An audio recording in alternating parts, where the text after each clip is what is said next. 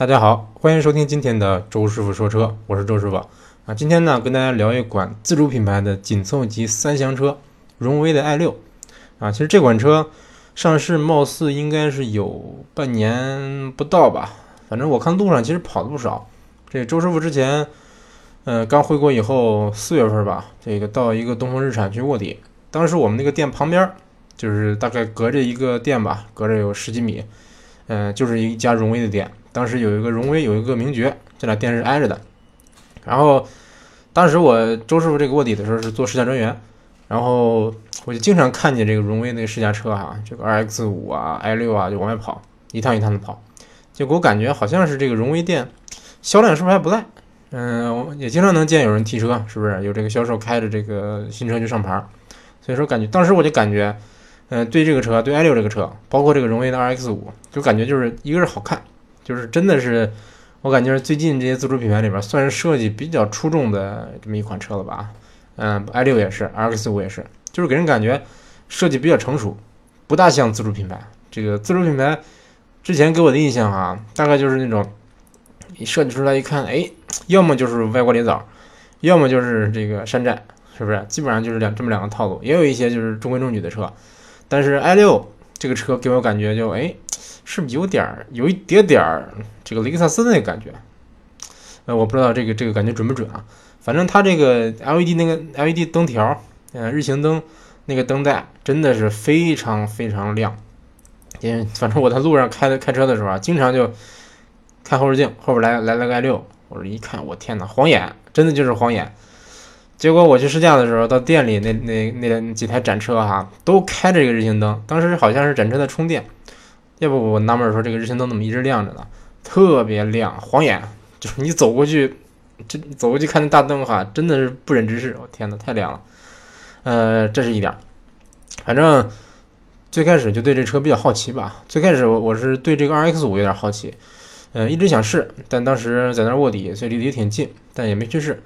嗯，后来这个有一天我爸跟我说，说他他看了一个帖子还是新闻，我也忘了，反正他说。好像是什么荣威 i 六做了一个这个油耗测试赛，然后测出来的这这油耗是两点几个油。我说混动的呀，他说不是汽油版。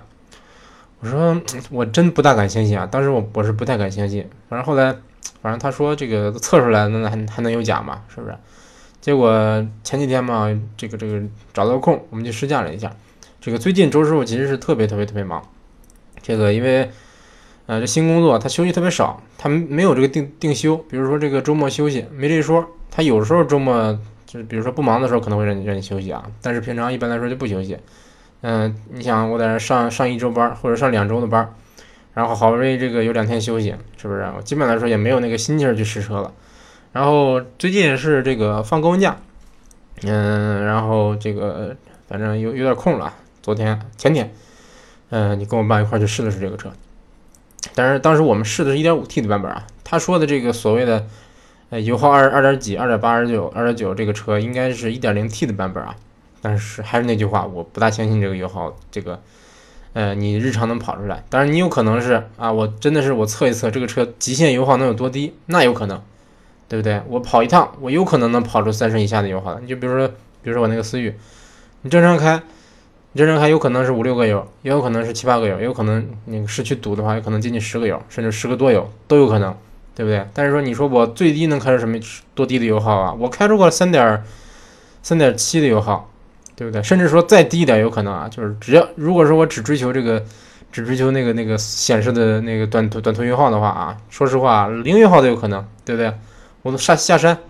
我从山上往下往往往往下滑，这个你一路一直一直踩刹车，油门不用踩，对不对？油耗就几乎接近零，是不是？所以说，我觉得没什么意义。因为我印象中，之前我在之前在百车全说的一个群里吧，当时就有一个人啊，他是他在北京开了一个朗逸 1.4T 的，他整天在群里说啊，说我朗逸油耗3.7，然后大家都不信，他就发了一个视频，他录的，这样表表显的油耗是3.7，到后来。这个，这个，当他反正当时就问他说啊，那你说你现在现在显示三点七，你综合多少？你这个总的油耗多少啊？他说啊，总的油耗是六个油。我说那有什么意义啊？对不对？你你跑出个三点七的油耗，那那我是不是我也能跑出来？对不对？我还能跑出零油零油耗呢？对不对？所以说，我感觉最主要的吧，还是说你这个车平常开，日常这个，比如说城市工况，或者说市郊工况，或者说我跑这个跑高速，油耗怎么样，这才比较有意义，是不是？那基本上就是这样。所以说，这个当时就去试的这个车，嗯，因为当时试驾车是一个 1.5T 的一，不是顶配啊，1.5T 的一个算是次顶配吧。嗯，我记得是次顶配，还是哎次顶配还是好像是次顶配啊？反正大概就这么这么这么个配置。呃，我听说这个荣威这个车，i 六包括 R 包括 X 五，他们好像这个设计师是从这个德系阵营挖过来的啊。具体哪个品牌我也忘了。所以我就感觉这个这车你光看外观吧，其实有点 有点这个登场的那感觉啊，有的真有点。有点小奥迪那种感觉啊，因为这个你像奥迪的 LED 灯，现在大概也是也是那么亮，反正也比较晃眼。而且它这个，你像 i 六和 RX 五的这个轮廓哈，其实那个我感觉挺像，尤其是那个大灯轮廓，包括这个日行灯的轮廓啊，其实有点像奥迪 A 六，对不对？一个带带钩，像对号的那么个形状，嗯，有点那感觉。其实这个车开起来呢，感觉也是非常非常非常大众。呃，其实我之前对这个荣威的车是比较有好感的，因为咱的老听友是叫什么来着？哎呀，忘了叫啊，曙光对，曙光，这个曙光它有一辆荣威三三五零吧，对，三五零。然后有一次我开我开他的车跑过一次高速，我就感觉这个车这个跑高速出奇的稳。当然你跑市区的话，这个车其实呃它这个悬挂是挺硬的啊，它不怎么舒服，有点颠。嗯，但是。但是我我跑高速啊，就当时跑到这个在在封闭道路跑到一百七一百八，跑到一百八，这车一点都不飘，因为这个一个是方向盘沉，一个是悬挂硬，是不是？其实基本上来说，正常的车啊，符合这两个条件的话，呃，它底盘调教好一点的话，基本上来说，这个跑高速肯定是不飘的。当时我就感觉说啊，这车才几万块钱，才五六万块钱吧，这怎怎么高速就跑得这么稳？而且正常开起来觉得动力也可以。这个主要是它那个它那个手动挡，感觉这个一个是换挡的这个感觉啊，包括这个油门离合、刹车的这些这些这些脚感，开起来感觉挺好开，挺容易上手。而且我也试着做了做什么降档补油这些动作啊，觉得说不需要适应，直接就直直接就能开。嗯，而且而且开起来就感觉得心应手。所以说当时我就对这个荣威的车比较有好感。嗯，毕竟说荣威有点这个有一点合资血统。啊，大家知道当年罗孚嘛，是不是？这个中间又跟福特有过一些纠葛。然后，其实本身现在的荣威应该是可以挂罗孚标，这个当罗孚卖的。但是因为福特比较鸡贼，他就把这个罗孚的这个这个这个商标给给给给扔了，就是不让你用，我就不让你用。所以说现在的这个荣威等于自己又设计了一个这么这么一个标志啊，有点有点遗憾，有点小遗憾。然后。嗯，因为当时对他对他有点好感吧，所以说这个这个车我对他其实抱的期望是挺高的。但是其实这个车说实话，它给我的印象开起来和我开起来的感觉不太一致。首先一坐进这个车里哈，这个扑面而来的就是德味儿，就是大众味儿。那比如比如说仪表，嗯，我那个试的那个车它不是那种顶配的那个液晶仪表，它是这个普通的指针仪表啊，它仪表盘几乎就跟大众一模一样，就是。还不是高端大众啊，低端大众，比如说朗逸、宝来、速腾，那就 就是那么个仪表，特别特别特别像。我天哪！包括尤其是中间这行车电脑那个黑白屏，就好像是大众上面摘下来安上那种感觉。这个这点儿，嗯，怎么说呢？有好有坏。其实我更倾向于，更倾向于他们设计出一点这个比较新的东西来，因为我记得。荣威三六零，我记得它这个仪表是一个像手表一样的那么个设计，是一个那种质质，一个方块。这个我觉得觉得挺好玩，但是不清楚为什么说 i 六它能设计出这么个仪表啊？呃，这点不太满意。另外呢，它的整个驾驶感受也是相当相当的德味儿，特别特别像大众。嗯，大家都知道大众车啊，包括整个德系车，它的油门调教是比较迟缓的，前一半踩下去就跟没踩一样。你真想真想加速的话，你踩比较深。这个车呢，i 六这个车呢，比大众还严重，因为它也是双离合，它也是七速双离合。呃，它怎么说呢？比如说你起步的时候，你感觉你松了松了这个这个这个松了刹车哈，然后把这个把电子手刹打开啊，不是关上，就是或者说，因为它有它有这个自动驻车，你点点下油门让它走，感觉这车不怎么走啊，就是不怎么愿走的样子，就感觉哎，是不是拉着拉手刹呢？就是是不是这个车怎么怎么着，有点那种感觉啊。然后你再油门油门踩一些，踩浅了的话，在一千五以下吧，你就感觉这个车转这个这个发动机里边是不是这个是不是是不是这这这发动机没转呢，还是怎么着？就感觉好像发动机的阻力特别大，就好像有个人推着这个车不让走那种感觉。然后而且它低速的时候，这个这个这个这个这个，尤其包括怠速，包括这个一千多转，比如说这个一千一千转到一千五六。这个这个转速区间的发动机的声音哈，听着也不是感觉，就给人感觉不是太好，觉得说一个有点糙，还有就是觉得说，总之就觉得这个发动机运转不怎么顺畅。然后，但是说这个车有一点挺好啊，就是它的动力其实是很强的，是相当相当强的。你只要说你油门深踩，转速过了两千，它这个而且因为它双离合嘛，它降档是比较降档比较猛，比较快。它直接就把你叭叭叭给你把把这个这个降完档就把转速给你拉的特别高了，所以说它只要它完成降档，只要你把转速拉高，这个车动力实际其实是相当强的。呃，我目测啊，我我也我单位试了百公里加速了，我我目测大概就是个八八秒左右。其实给我的感觉啊，感官上感觉这车可能百公里加速只有七秒多，实际上呢，我看了看一些网上一些测评啊，好像貌似就是七八秒这样，八秒左右吧，这个。但是给我感觉这个车可能是我给我感觉好像它加速比思域还要快，啊，有点这个感觉。为什么呢？一个是它这个这个车，说实话，这个发动机的这个噪音抑制的不太好。如果说你拉高转以后，这个发动机声音是非常大，非常吓人。这个这个在感官上能刺激刺激你，感觉哇我我天哪，这个发动机都这声音了，那肯定这个这个这这个跑得挺快，对不对？这种感，那声音大概就是嗯，就这种感觉，这个就觉得。觉得这个车发动机是不是要爆了那种感觉啊？所以说加速给人加速感挺挺快的。另外就是它这个因为双离合嘛，它其实加速的时候这个换挡的这个这个这个这个感觉啊，有点顿挫。但是其实顿挫反而说能让你觉得这个车很快。当然本身双离合加速就是快，对不对？传动效率高。它这个双离合大家知道是基于手动手动变速箱过来的平行轴结构，它其实是传动效率也比较高。另外它的换挡时间比较短，确实它加速就是快。所以说，啊，这个这个这个车给我感觉就有点儿，就有点像这个，真的有点像大众车。一个是低速不不爱走，然后你真的深踩油门，它又它又像打鸡血一样那种感觉，有点像大众车挂了 S 档，比如说 1.4T 的速腾挂了 S 档，差不多就这这个感觉。所以说，而且这个车啊，我我也试了，就是 D 档和 S 档其实差不多。它 D 档的时候你深踩油门加速就非常猛，你挂了 S 档以后感觉也差不多。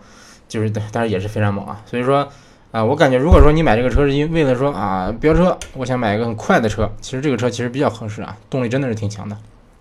然后，呃，接着接还是接着说啊，开起来的感觉啊，这个试完激烈驾驶以后，我又专门试的是这个慢慢开的这个，比如说这个正模拟一下我正常在市区开，或者说我跑这个，比如跑省道啊，这种这种情况，发现说这个车如果正常开的话。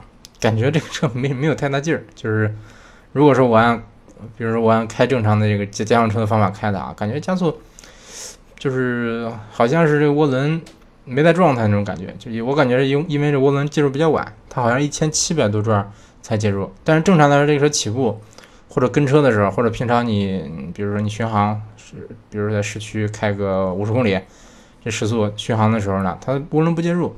这段时间，如果说你比如说想让它缓慢的提速，就觉得说这个发动机没什么劲儿，有点这种感觉。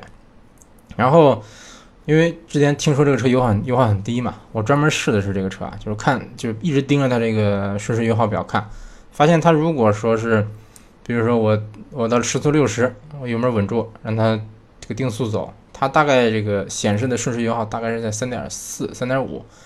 然后正常，当然正常加速的时候，它油门踩深了，它那个显示是挺高的啊。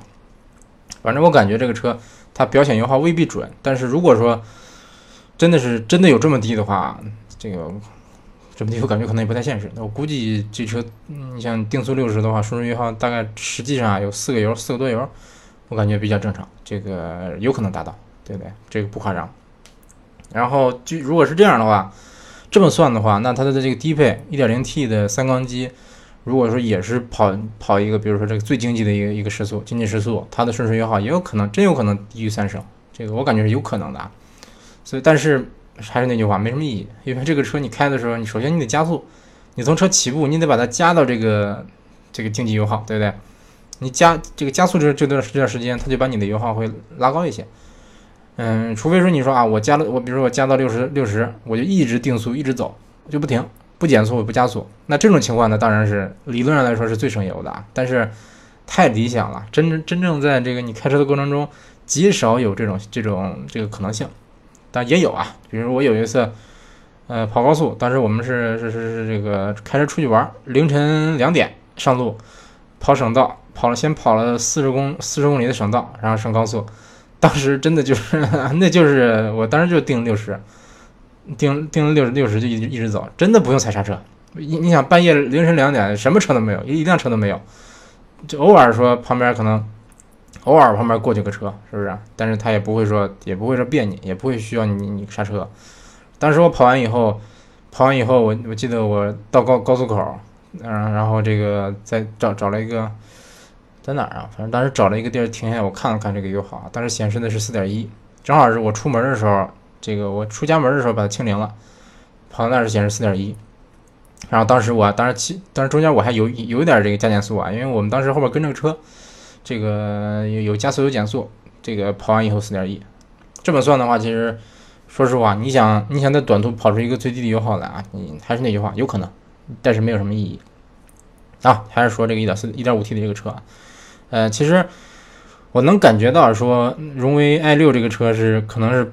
标榜着德系车就这么造的啊，包括你其实你细看，就是比如说外观内饰，嗯嗯，细看不行。你如果不细看的话，大体感受的话，其实感觉外观内饰，其实你如果拿来跟速腾比，它它完全不输速腾，对不对？比速腾好看，内饰也比速腾好看，配置也比速腾高，包括它的动力，甚至说这它这个 1.5T 发动机的动力，比大众的 1.4T 的，比如说低功低功率版啊，比这个高功率版150匹的那个那个那个版本。动力还是还要强，这个毫无疑问，绝对就是就是强，真的就是强。但是这个 1.5T 发动机，它它那个说实话数据也不差，好像我记得是一百六十匹，一百六十匹就算相当相当相当够够用了。嗯，但是还是那句话，虽然说你你在很多方面能超过这个速腾，但是整体上来说，在一些细节的方面啊，做的还是差一些。你比如说方向盘的手感特别差。这个，嗯，比如说他他当时我还特意问了问销售啊，我说这方向盘这个皮是自己包的吧？他说不是啊，原厂的。但是那个皮就你摸着就觉得不像，有点不像皮的那个感觉啊。都说这个，你比如说都说这个思域做工糙，都说思域用料差，但是但是这个说实话，思域原厂的这个方向盘的真皮啊，这个手感比这个比这 i 六强了，起码强了三个档次。荣威这 i 六它这个这这个方向盘。这个皮感觉就像，你说它是革，我都不不大相信，它特别硬，有点塑料那种感觉。我专门抠了抠，摸了半天，我说这这这是真皮的。这个销售说啊，就是真皮的。包括它内饰的一些做工啊，一些一些细节的地方，说实话，做工我觉得有点糙，因为有点有点糙。另外就是它用料，说实话差一点。比如说这个后门的这个门板全是硬的，全硬塑料。嗯，前排门板有点这个烫塑，然后中控上面。中控上面也有一部分是搪塑，但是也挺硬，其他地方是硬塑料，感觉这个可能是因为它不是顶配啊，但是嗯，反正给我感觉这个车好像做的，尤其内饰啊，做的不是那么用心。嗯，但是有一点我得好评啊，就是这车后排空间真的是挺大，无论是腿部还是头部，头像周师傅这身高，我坐这个车后排不顶头。荣威 i6 算是非常非常少见的。周师傅坐后排不顶头的三厢车，这个三厢车都算啊，包括往上走，宝马七系、奥迪、奥迪 A 八、奔驰 S 级，周师傅坐后排都顶头，但是这个 i 六不顶头，这点真的是好评，真的给给好评啊，一百个赞。嗯，但是但是有有有一点啊，有点还是不不太满意的地方啊，就比如说它它这个中控的这个大屏，巨大的一个大屏，十点几寸，我记得是。嗯，但是没有特斯拉那么夸张啊，但是有点有点特斯拉那个意思了。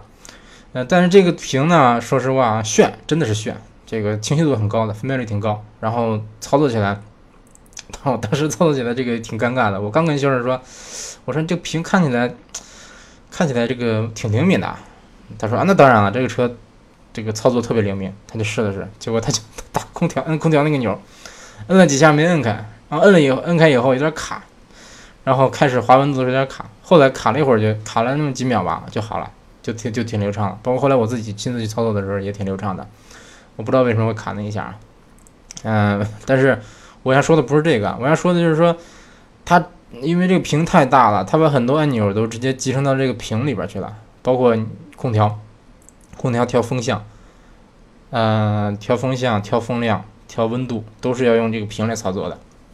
这就跟特斯拉一样了。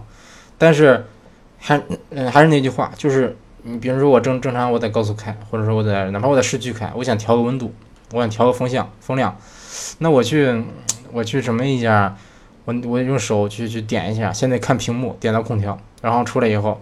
它这个温度还是上下滑的，像转轮一样上下滑的，嗯，滑滑滑滑到我想要那个温度，然后点确定，啊，不用点确定，滑到那想想要的温度，对不对？嗯，然后我再回头开车，这个觉得有点太危险了，对不对？包括你，尤其是你跑高速的时候，你稍微低个头，车开出去好好开出去好老远了，对不对？比如说前面真有个事故，真有个什么突发情况，你正正在那摁空调呢，或者我正在那什么呢，那这这不是很尴尬吗？对不对？你像，反正我我个人感觉啊，都像都跟特斯拉似的，这这么这么照搬一个大屏，这虽然是很简单，但中国的这个电电子产品，尤其是平板发展的这么快，对不对？你往车里安个十寸的大屏，你安个十五寸的大屏都说实话都不是那么难，但是，嗯，真的是炫是炫，真正真正实用嘛，对不对？所以说我个人还是感觉啊，你车里边有一些按键按键还得是这个实际性的物理性的按键，这个按钮旋钮。比如说空调，空调的风量，空调的温度，比如说这个玻璃，玻璃的这个这个这个这个，比如空调吹玻璃这个键，除雾这个键，比如说这个什么后视镜加热啊这些键，这些键我感觉还是应该就是能让你轻松毛毛操，对不对？就算你不能盲操作，你直接扫一眼能看到那个键的位置，你摁一下就行。这样我感觉可能这个更有利于安全驾驶。啊，这是一方面。嗯，说说这个车的行驶品质吧。反正刚才说了，方向盘手感很差。这个真正开起来的时候，感觉方向盘手感也一般，转向不算不上太精准。嗯，但是还行，呃，可以接受。但是这个车整个的给我感觉行驶品质是比较一般的。嗯，首先隔音比较一般，然后发动机声浪不能是声浪啊，发动机的这个这个噪音有点大。然后底盘调教呢还行，这个有有一定路感，有一定路感，而且不颠。但也不算特别软，就是它底盘给你的高级感不太多，但是还是那句话，够用。嗯，基本上就是这样。反正有关这个车，这个驾驶层面各方面应该也也算说完了吧。嗯，整体来说，我感觉这个车呢，你算是一个中规中矩的一个自主品牌的一个合资，啊不是自主品牌的一个这个紧凑级车吧。啊，你真的拿去跟合资车比，我感觉。可能它差距也不是那么大，起码在新车状态下，可能差距也不算那么大。嗯，因为你说它调教，可能调教有一些有一些问题吧，或者是有一些不完美的地方吧。但是说它毕竟配置高一些，对不对？但有一点我不太满意的就是这个车，它说实话定价有点高了。1.0T 的车型起步价是九万九万八九万九千八，反正起步价是接近十万。然后 1.5T 的顶配是十四万三千八吧。这个说实话，这个售价就跟合资车几乎一样了，甚至比一些合资车还贵。你比如朗逸，对不对？朗逸这个朗逸低配最低配优惠完了以后，其实才七万块钱。你包括别的，比如轩逸经典，比如说福克斯，是不是？还有经典福呢，它更便宜。比如说这个什么雷凌，丰田的雷凌，这个卡罗拉，比如说这什么轩逸，乱七八糟这些车，其实大概都是这么个价位，对不对？它它因为它顶配已经十四万三千八，十四万多。你比如说，现在福特的这个 1.5T 的福克斯顶配优惠完了，优惠完了也才十三四万吧，呃，十十四五万可能。但是人家的顶配其实，但它配置也不算没有它那么高，没有说乱七八糟这这些这个花里胡哨的这些互联网叫什么互联网汽车这这些配置。但是常有的常用的配置，包括主被动安全、这个主动刹车这些配置，基本上该有的都有了。所以说，嗯，你这个价位，如果说你不大幅优惠的话，我个人感觉啊，市场不是很大。这个包括，就是在站在咱消消费者的角度考虑哈，比如说我想买这个车，我一看我这么这么贵，那我为什么不买合资车呢？对不对？嗯，一些个人的看法啊。还有一点就是这个车它是，嗯，包括这个 i 六也是也是，包括这个 RX 五也是，嗯，他们有一个有个头衔叫互联网汽车，为什么呢？一个是他们中控可以上网，另外它可以跟手机互联，比如说你在家里，你就可以用手机 APP 控制你那个车这个开关、点火、开空调、开座椅加热。这个说实话啊，真的挺人性化的，这个我是点赞的。嗯，确实确实挺好用，但是呢，这个 这个车还能还能跟踪，还还能跟踪你车辆的位置。这如果说你车丢了，嗯，那那我觉得，说实话，这往回找的话比较比较方便啊。你车被人偷了，你直接用手机定位，哎，这车开到哪儿了？是不是？哎，开到北京了，开到上海了，开到广州了，你直接可以可以另外找一个车过去过去找，可以可以比较容易找回来。还有就是，比如说你老公开这个车出去出轨了，是不是？你家里的媳妇儿一看，哎，定个位，这老公说出去说出去加班去了，结果一看这个车怎么开到洗头房了？是不是？怎么开到东莞了？这这个是不是？所以说这个车，个人感觉啊，可能会会给咱们咱未来的这个这个这个这个一些正常生活里边增加不少，增加不少这个这个可能性吧，算是。呃，说实话啊，是真的是，我感觉现在这所谓的互联网汽车这个概念炒得很火，确实有这这里边有一些功能，嗯，是很人性化的，很实用的。所以说，你比如说，比如说你让我选的话，我真的我真的也也希望我这个车有一个你手机开开关、手机开空调的这个功能，对，多多好啊！现在现在夏天这么热，我直接在在家里边，喂，我出门，我提前半小时把这个车打开，空调打开，然后我我下去开车的时候，哎，车里是凉的，是不是？哎，想想都都都高兴，啊，基本上就是这样，啊，虽然说这个互联网车汽车这个概念我很喜欢，但是说你这个咱的消费者要为这个概念买单的，是不是？你要为它多花多少钱，这个是比较重要的。行，那这期节目就先说到这儿啊，感谢大家收听这一期的周师傅说车，下期节目再见。